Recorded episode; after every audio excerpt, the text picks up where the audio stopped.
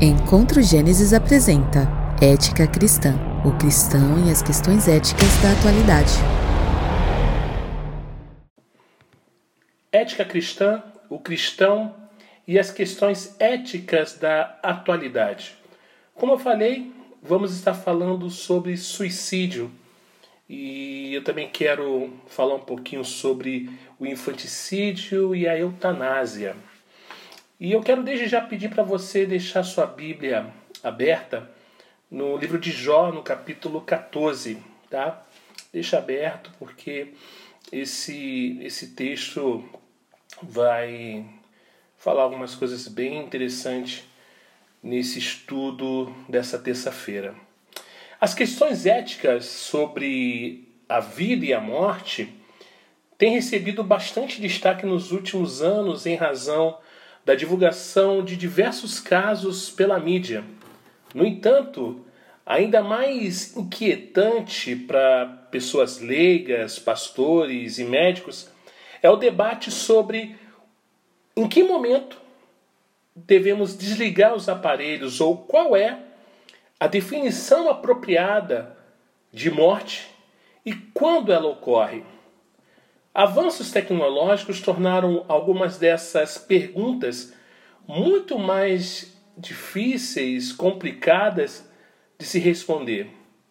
A palavra suicídio ela foi criada por Walter Charleston em 1651 e a sua alegação era que vindicar-se de uma calamidade extrema e de outro modo inevitável por meio de suicídio não é um crime. Esse termo com a primeira sílaba grifada não se refere a uma palavra única no latim. Na verdade, trata-se de duas palavras latinas, sui, que significa eu, e cide, que significa matar. Antes, John Donne, em sua polêmica e célebre obra Biathanatos, uma distorção do grego que significa morrer violentamente, havia proposto autossuicídio como um termo mais brando e neutro, mas a palavra suicídio, criada por Charlton, foi a que permaneceu. Em alemão, Selbstmord, autoassassinato, é o termo comum, porém suicide, suicídio, é a palavra mais técnica e preferível da perspectiva clínica. No entanto, suicídio não tem mais a conotação neutra e antisséptica que Charlton pretendia. Tirar a própria vida é uma violação do sexto mandamento de Deus.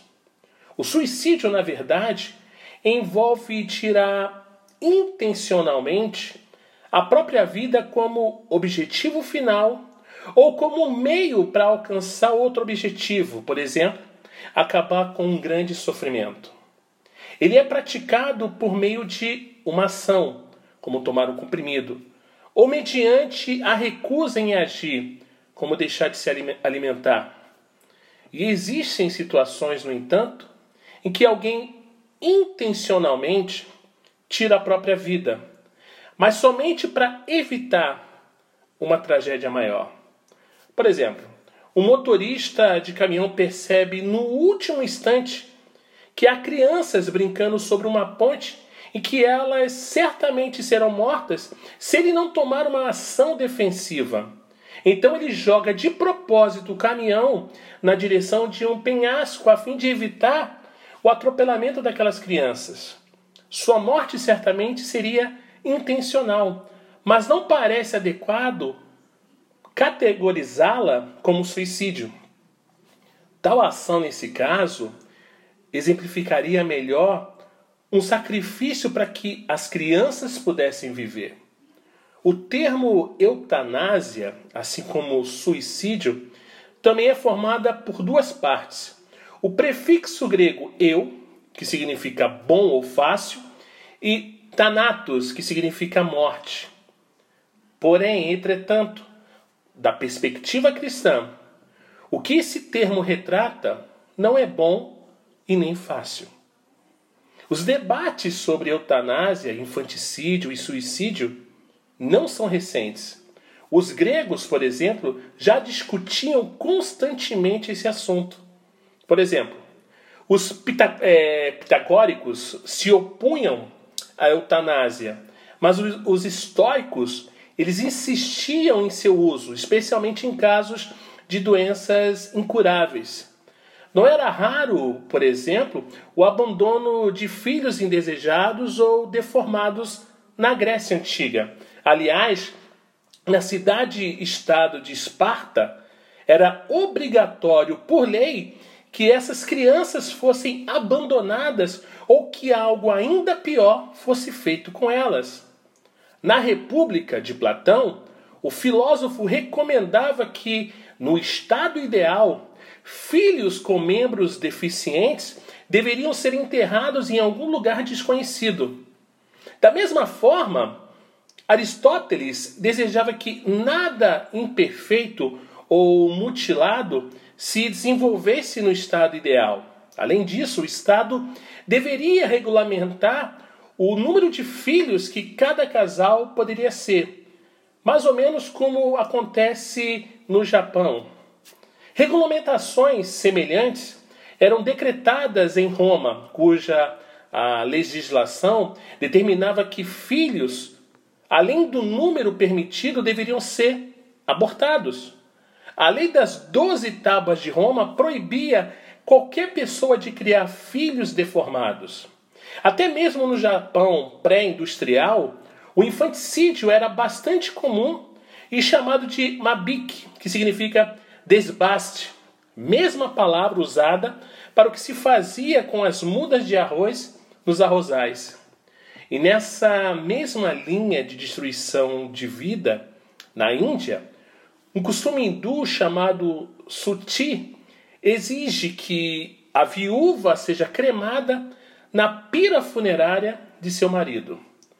Já no judaísmo ortodoxo, por exemplo, há o assim chamado Kiddush Hashem, santificação do nome, baseado em Levítico capítulo 22, os versos 31 e 32.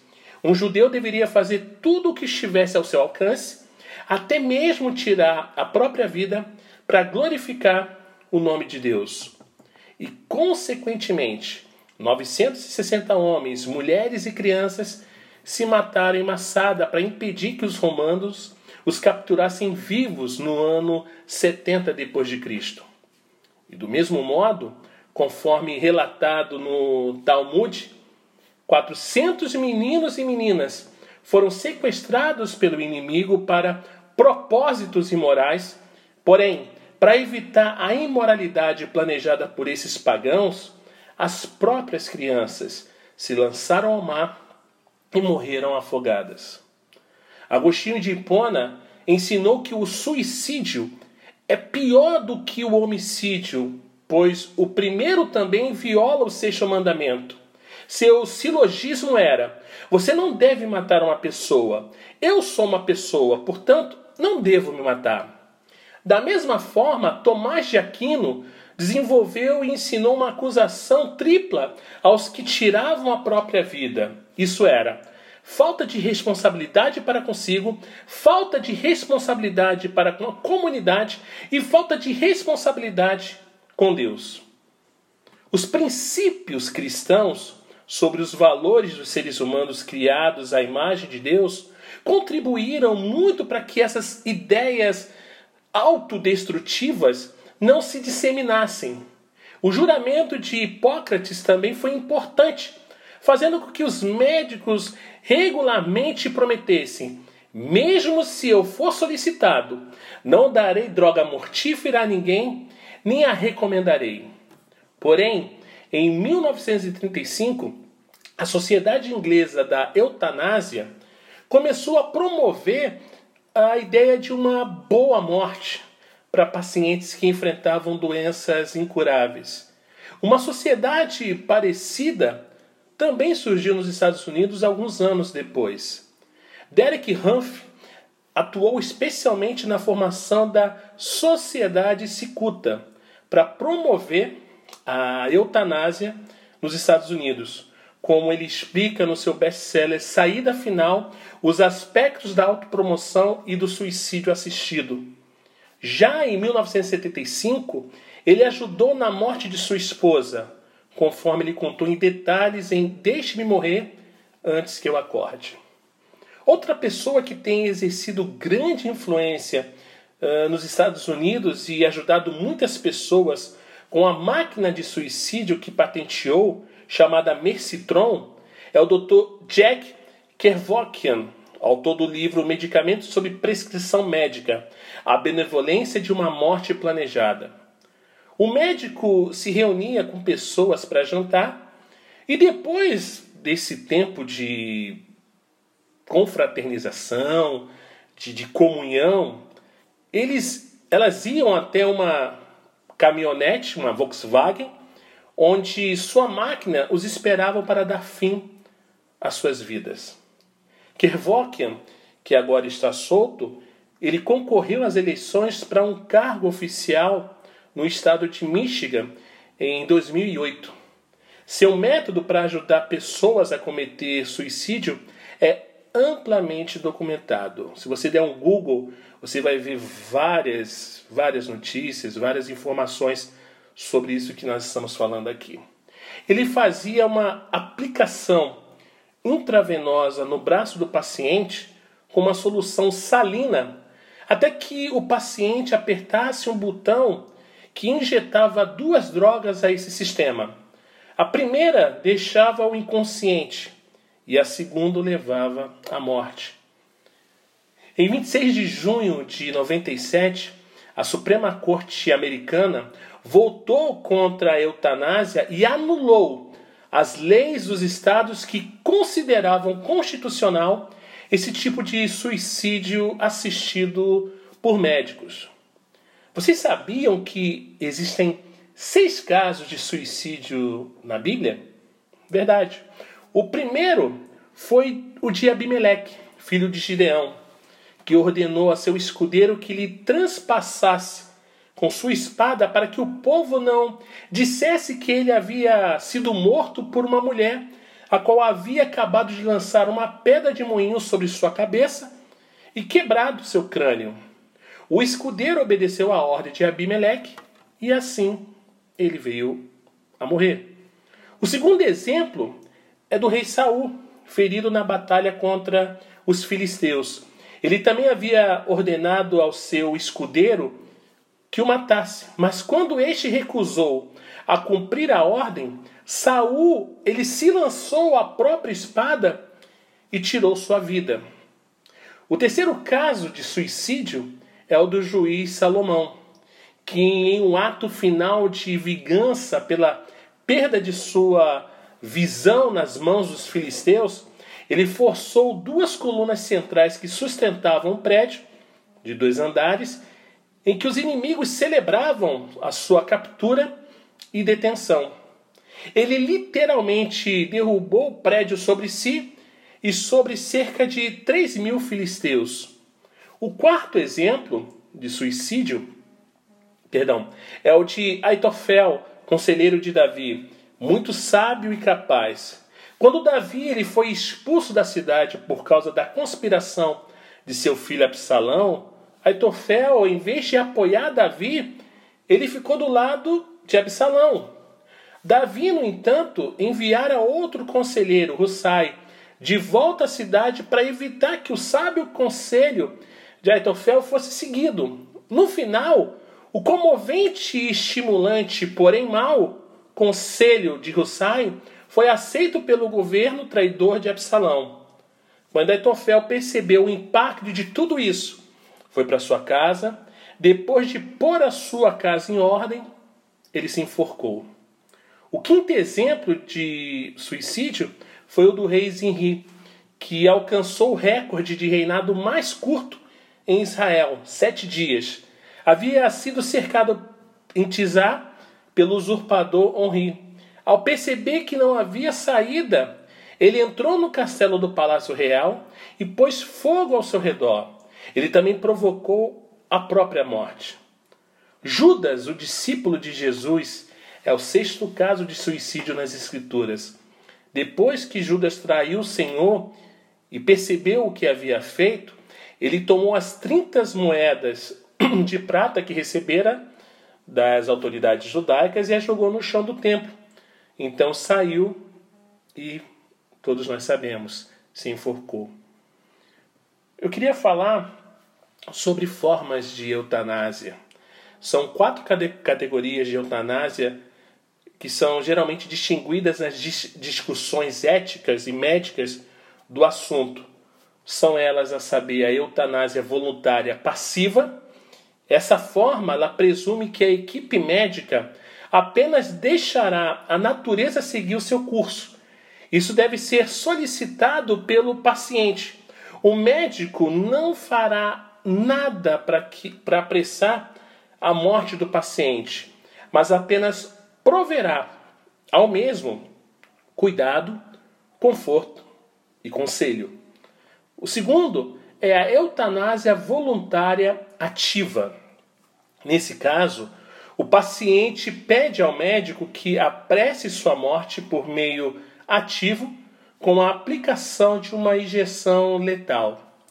E há controvérsia se pessoas que não fazem parte da equipe médica, como o cônjuge, amigo ou mesmo parente, também teriam a permissão de ajudar a pessoa a morrer. O terceiro seria a eutanásia involuntária passiva. E nessa situação, o paciente não demonstrou o desejo de morrer e é incapaz de fazê-lo. Por isso, a equipe médica não toma medidas extraordinárias para salvar o paciente, mas muitas vezes remove sondas nasogástricas e suspende os antibióticos e os sistemas que sustentam a vida, como por exemplo um respirador. O quarto seria a eutanásia involuntária ativa. Nesse caso, o médico faz alguma coisa para apressar a morte, independentemente da vontade do paciente. As razões podem ser econômicas, humanitárias ou até mesmo genéticas.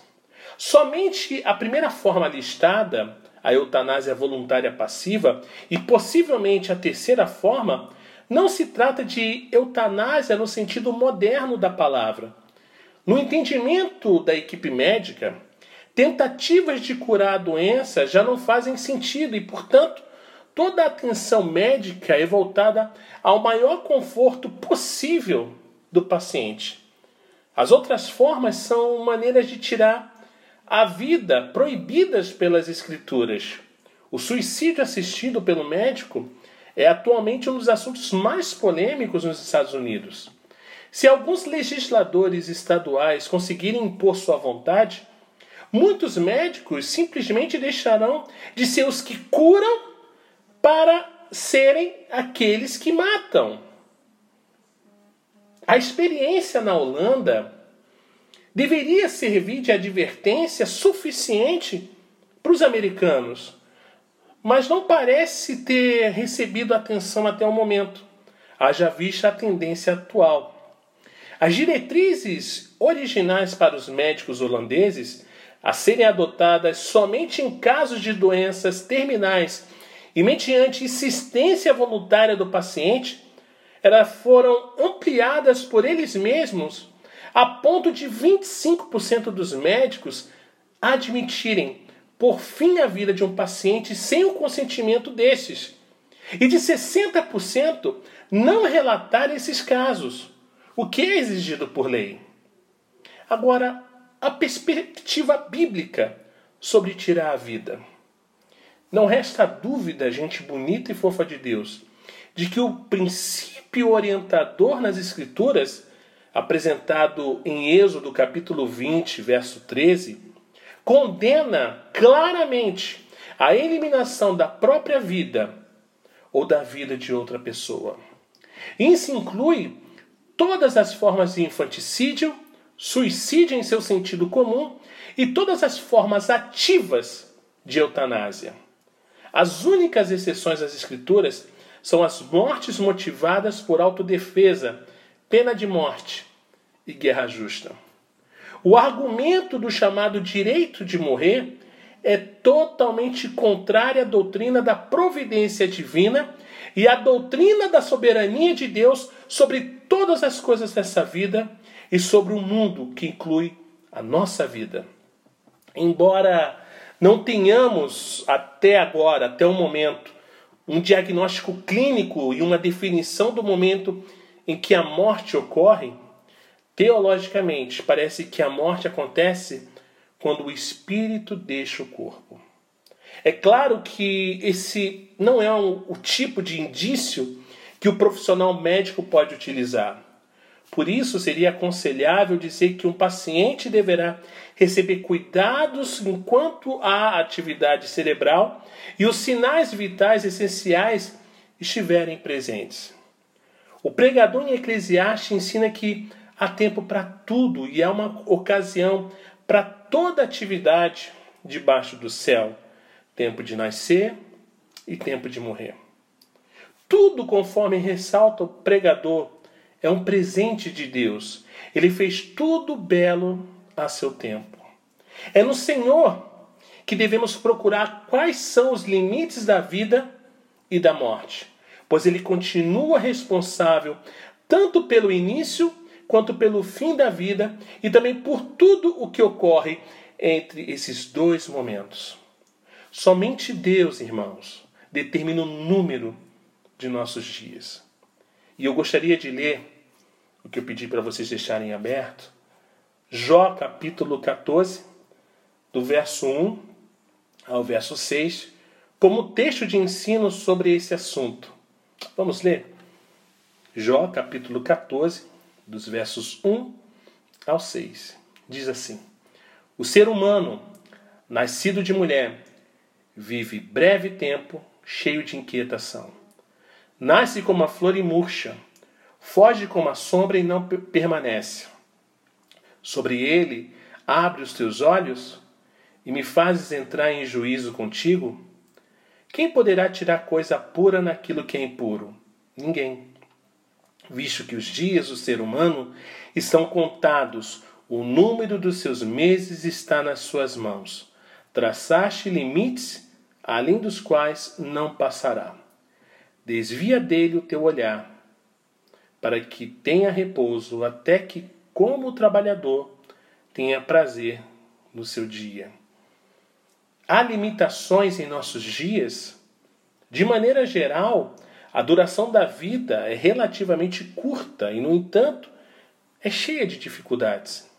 Embora se refira ao homem em sentido amplo, provavelmente com a ideia de alguém que vem da terra, essa palavra certamente indica seres mortais reais que, assim como nós, são por natureza totalmente limitados e frágeis. Há três expressões breves que enfatizam em alguma medida essas limitações. Nascido de uma mulher, poucos dias e cheio de dificuldades. Isso deve nos ajudar a perceber nossa fragilidade. Embora algumas pessoas digam que essas expressões indiquem nossa impureza ritual. Mas ao que parece, esse foco é desnecessário, pois atribui sentido exagerado ao fato de termos nascido de mulher, sugerindo, sem base no texto, que tudo que é expelido durante o nascimento torna a mãe ritualmente impura, a não ser que se argumente que o verso 1 é uma antecipação do verso 4. A referência à nossa existência de poucos dias parece ser uma inversão clara de outros, outros termos padrão utilizados para se referir a uma pessoa que morre repleta de anos ou tendo desfrutado de uma longa vida. Mas nem sempre todos esses dias foram livres de doenças ou sofrimento. Alguns foram cheios de sofrimento e dificuldades. Duas analogias ilustram a brevidade de nossa vida: a flor e a sombra. A imagem da flor ou da relva que morre não é rara nas Escrituras, pois ela é encontrada em Tiago 1,10, no Salmo 37,2, Salmo 90, Salmo 103, Isaías 40. Quando chega a primavera na Terra Santa, as flores se abrem com toda a sua glória em lugares que há pouco tempo eram quase desertos. Mas então, de forma decepcionante, de repente as flores murcham e todas as plantas desaparecem. No entanto, a brevidade da vida também é ilustrada na comparação da vida como uma sombra. Um dos amigos de Jó, Bildade, como também Davi e Salomão em Eclesiastes, compara a vida como uma sombra. Mas apesar da realidade da passagem rápida do tempo, os seres humanos contemporâneos fazem tudo o que está ao seu alcance para retardar e evitar essa realidade.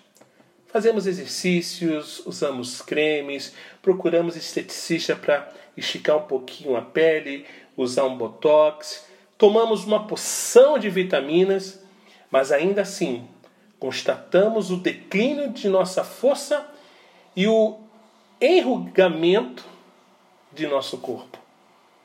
Deus nos colocou sob sua constante atenção. Toda essa divagação sobre o tempo e o vigor só gera outras duas perguntas. É justo Deus manter uma criatura tão frágil e cheia de dificuldades e aflições sobre essa inspeção constante? Acaso ele pode extrair pureza de algo impuro?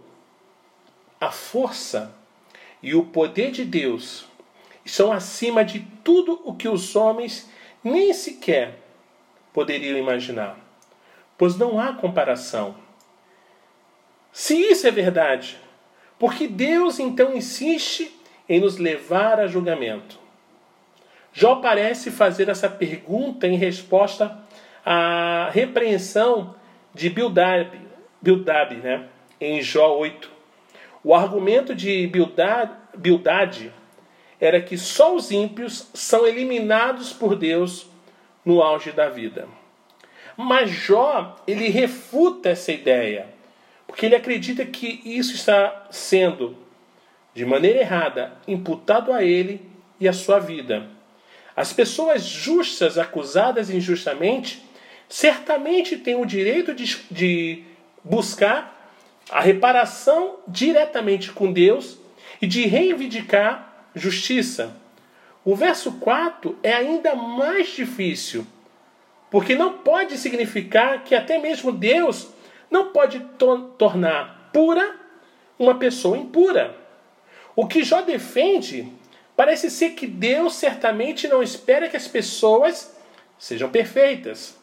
Portanto, como resolver o problema de tirar algo puro da impureza?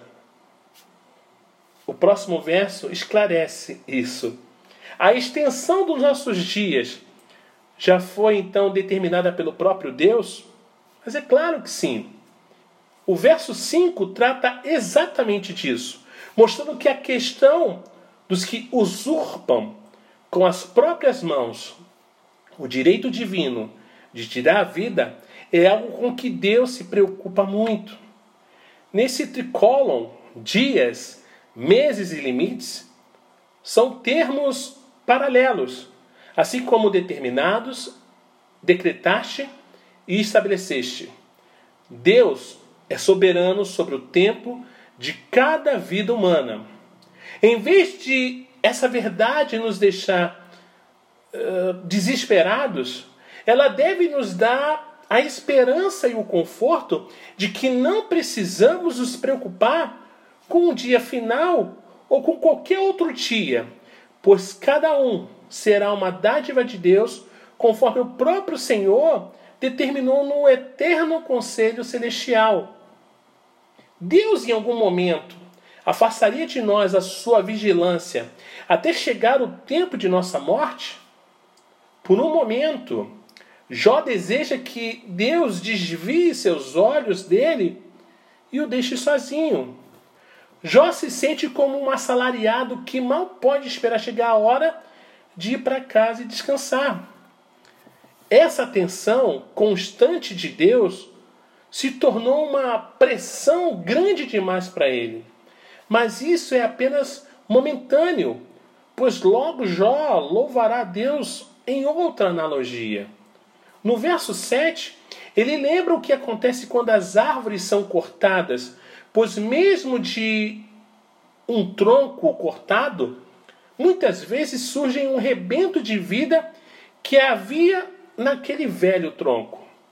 E essa também é a exata analogia para nós seres humanos, como o verso 14 nos ensina. Sim, se um homem morrer, acaso tom tomará a viver?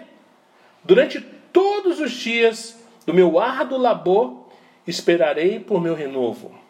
A palavra hebraica para renovo, halifá, é da mesma raiz hebraica que o termo rebento, nova vida, no verso 7.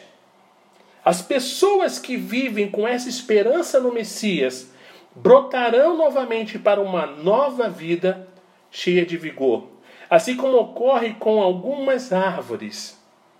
E eu quero concluir esse estudo dessa terça-feira dizendo que a vida é um presente de Deus e está sob sua constante direção. Graça e força suficientes para cada dia nos são concedidas lá do alto. As pessoas que tiram suas vidas com as próprias mãos presumem ser iguais a Deus e capazes de fazer o que bem entende consigo mesmas devido a todo tipo de racionalização, mas isso não subsistirá perante o exame final do dia final. Uma vez que Deus é o doador de toda a vida, é Ele quem pode tirá-la no tempo que designou. O roubo de vidas de crianças ou de nossa vida é um crime contra Deus. Sim, o perdão é possível, até mesmo para o homicídio, mas o sofrimento e as consequências, em muitos casos, são totalmente desnecessários. Firmemos o nosso conceito de vida Deus, no Deus vivo e não em nós mesmos. Que Deus nos bendiga. Amém? Glória a Deus.